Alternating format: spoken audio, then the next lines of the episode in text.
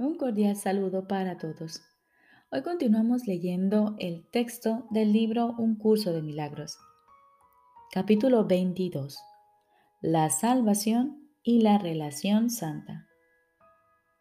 Segunda parte. La impecabilidad de tu hermano. Jesús nos dice, lo opuesto a las ilusiones no es la desilusión, sino la verdad. Solo para el ego, para el que la verdad no tiene significado, parecen ser las ilusiones y la desilusión las únicas alternativas, las cuales son diferentes entre sí. Pero en verdad son lo mismo. Ambas aportan el mismo cúmulo de sufrimiento, aunque cada una parece ser la única manera de escaparse de la aflicción que la otra ocasiona. Toda ilusión alberga dolor y sufrimiento entre los tenebrosos pliegues de las pesadas vestiduras tras la que, tras la que oculta su inexistencia. Sin embargo, estas sombrías y pesadas vestiduras son las que cubren a aquellos que van en pos de ilusiones y las que los mantienen ocultos del júbilo de la verdad. La verdad es lo opuesto a las ilusiones porque ofrece dicha. ¿Qué otra cosa sino la dicha podría ser el opuesto al sufrimiento? Abandonar un tipo de sufrimiento e ir en busca de otro no es un escape. Cambiar una ilusión por otra no es realmente un cambio. Tratar de encontrar felicidad en el sufrimiento es una insensatez, pues ¿cómo se iba a poder encontrar felicidad en el sufrimiento? Lo único que se puede hacer en el tenebroso mundo del sufrimiento es seleccionar algunos aspectos de él, verlos como si fuesen diferentes y luego definir la diferencia como felicidad. Percibir una diferencia donde no la hay, no obstante, realmente no cambia nada. Lo único que hacen las ilusiones es ocasionar culpabilidad, sufrimiento, enfermedad y muerte a sus creyentes. La forma en que las ilusiones se aceptan es irrelevante. A los ojos de la razón, ninguna forma de sufrimiento se puede confundir con la dicha. La dicha es eterna. Puedes estar completamente seguro de que todo lo que aparenta ser felicidad y no es duradero es realmente miedo. La dicha no se convierte en pesar, pues lo eterno no puede cambiar, pero el pesar puede volverse dicha, pues el tiempo cede ante lo eterno. Únicamente lo eterno permanece inmutable, pero todo lo que se encuentra en el tiempo puede cambiar con el paso de éste. No obstante, para que el cambio sea real y no imaginado, las ilusiones tienen que ceder ante la verdad y no ante otros sueños igualmente irreales. Eso no sería diferente. La razón te diría que la única manera de escaparte del sufrimiento es reconociéndolo y tomando el camino opuesto. Toda verdad es lo mismo y todo sufrimiento es lo mismo también, pero ambos son diferentes entre sí desde cualquier punto de vista, en toda circunstancia y sin excepción. Creer que puede haber una sola excepción es confundir lo que es lo mismo con lo que es diferente. Una sola ilusión que abrigue y se defienda contra la verdad priva a ésta de todo significado y hace que todas las ilusiones sean reales. Tal es el poder de la creencia, la cual es incapaz de transigir. Y la fe en la inocencia sería fe en el pecado si la creencia excluyera una sola cosa viviente y le negase la bendición de su perdón. Tanto la razón como el ego te dicen eso mismo, pero la interpretación que hacen de ello es completamente diferente. El ego te asegura ahora que es imposible que puedas ver a nadie libre de culpa. Y si esta manera de ver es la única que puede liberarte de la culpabilidad, entonces la creencia en el pecado no puede sino ser eterna. Pero la razón ve eso de otro modo, pues la razón ve que la fuente de una idea es lo que hace que ésta sea cierta o falsa. Esto tiene que ser así si la idea es semejante a su fuente. Por lo tanto, dice la razón, si el propósito que se le asignó al Espíritu Santo fue ayudarte a escapar de la culpabilidad, y ese propósito fue dado por aquel para quien nada que su voluntad disponga es imposible, los medios para lograr ese objetivo tienen que ser más que posibles. Tienen que existir y tú tienes que estar en posesión de ellos.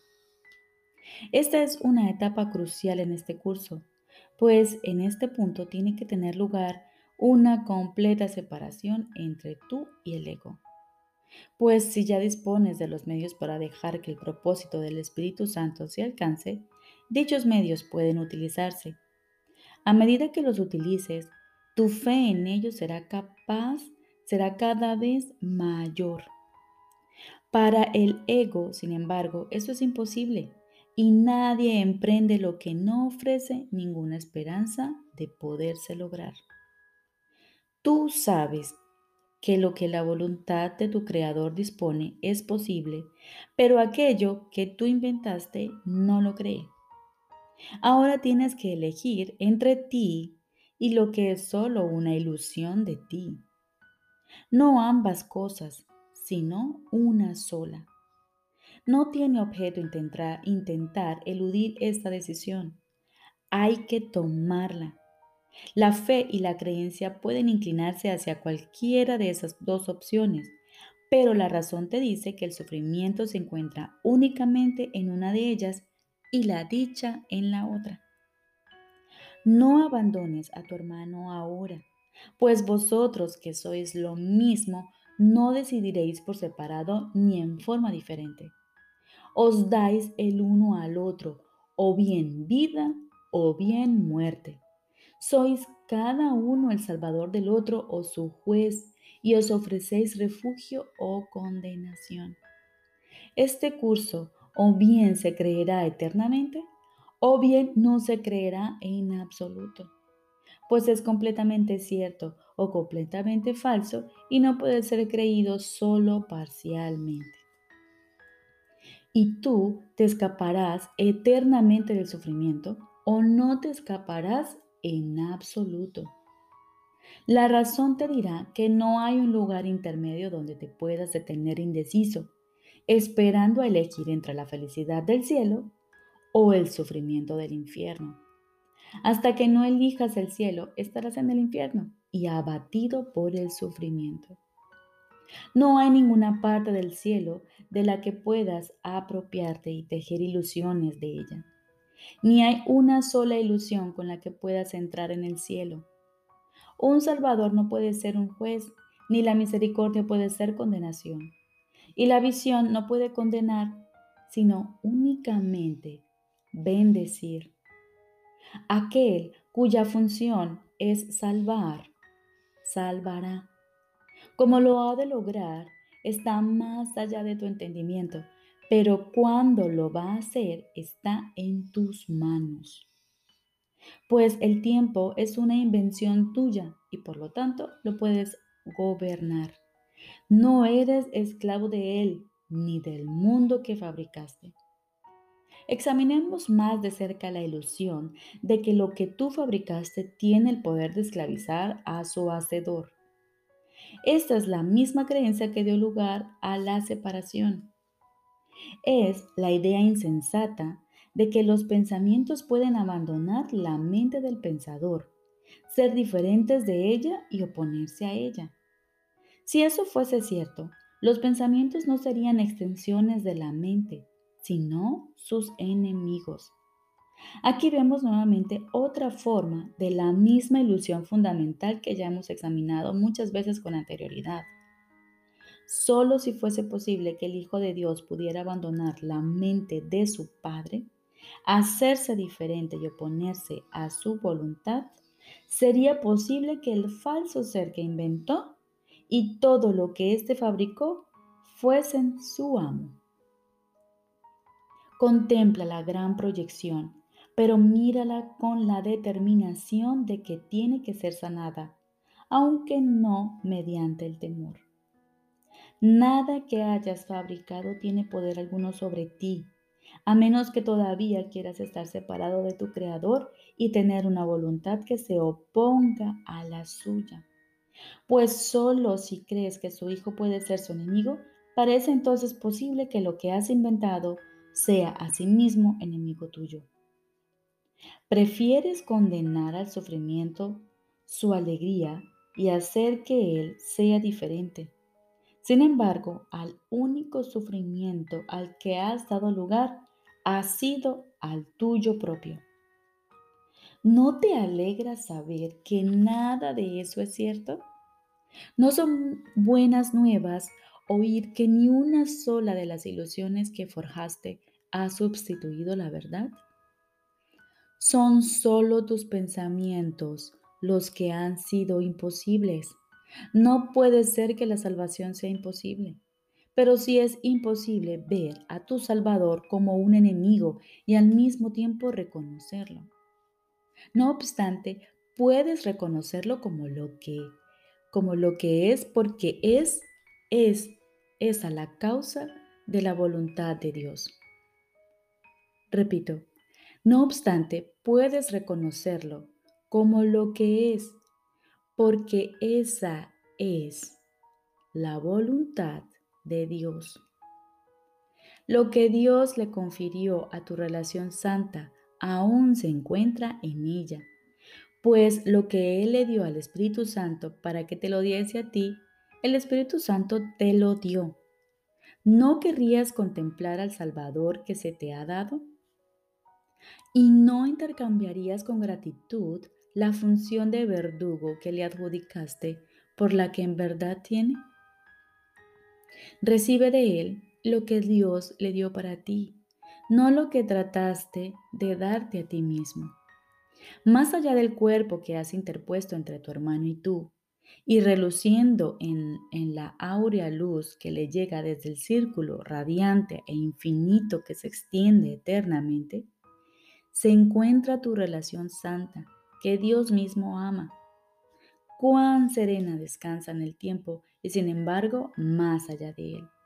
Cuán inmortal y sin embargo en la tierra. Cuán grande el poder que en ella reside. El tiempo acata su voluntad y la tierra será lo que ella disponga que sea. En ella no existe una voluntad separada ni el deseo de que nada se encuentre separado. Su voluntad no hace excepciones y lo que dispone es verdad. Toda ilusión que se lleva ante su perdón se pasa por alto dulcemente y desaparece, pues Cristo ha renacido en su centro para iluminar su morada con una visión que pasa por alto al mundo. ¿No querrías que esa santa morada fuese también la tuya? En ella no hay sufrimiento, sino únicamente dicha. Lo único que necesitas hacer para morar aquí apaciblemente junto a Cristo es compartir su visión.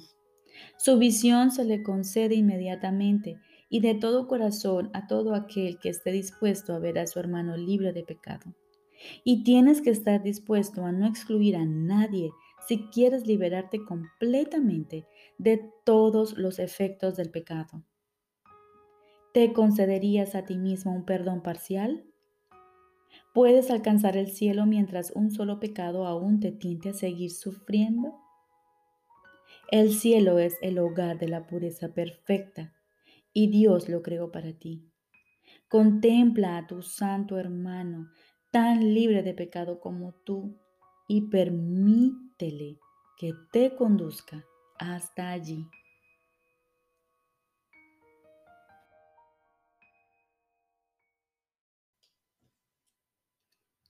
Ahora continuamos con el libro de ejercicios. Lección número 176. Quinto repaso.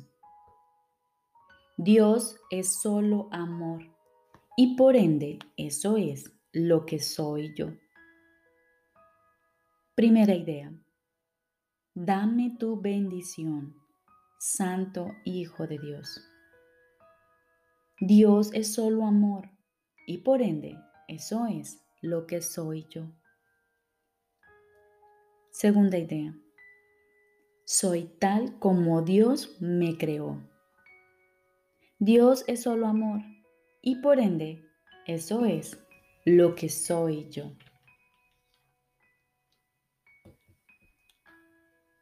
Y con estos pensamientos nos despertamos.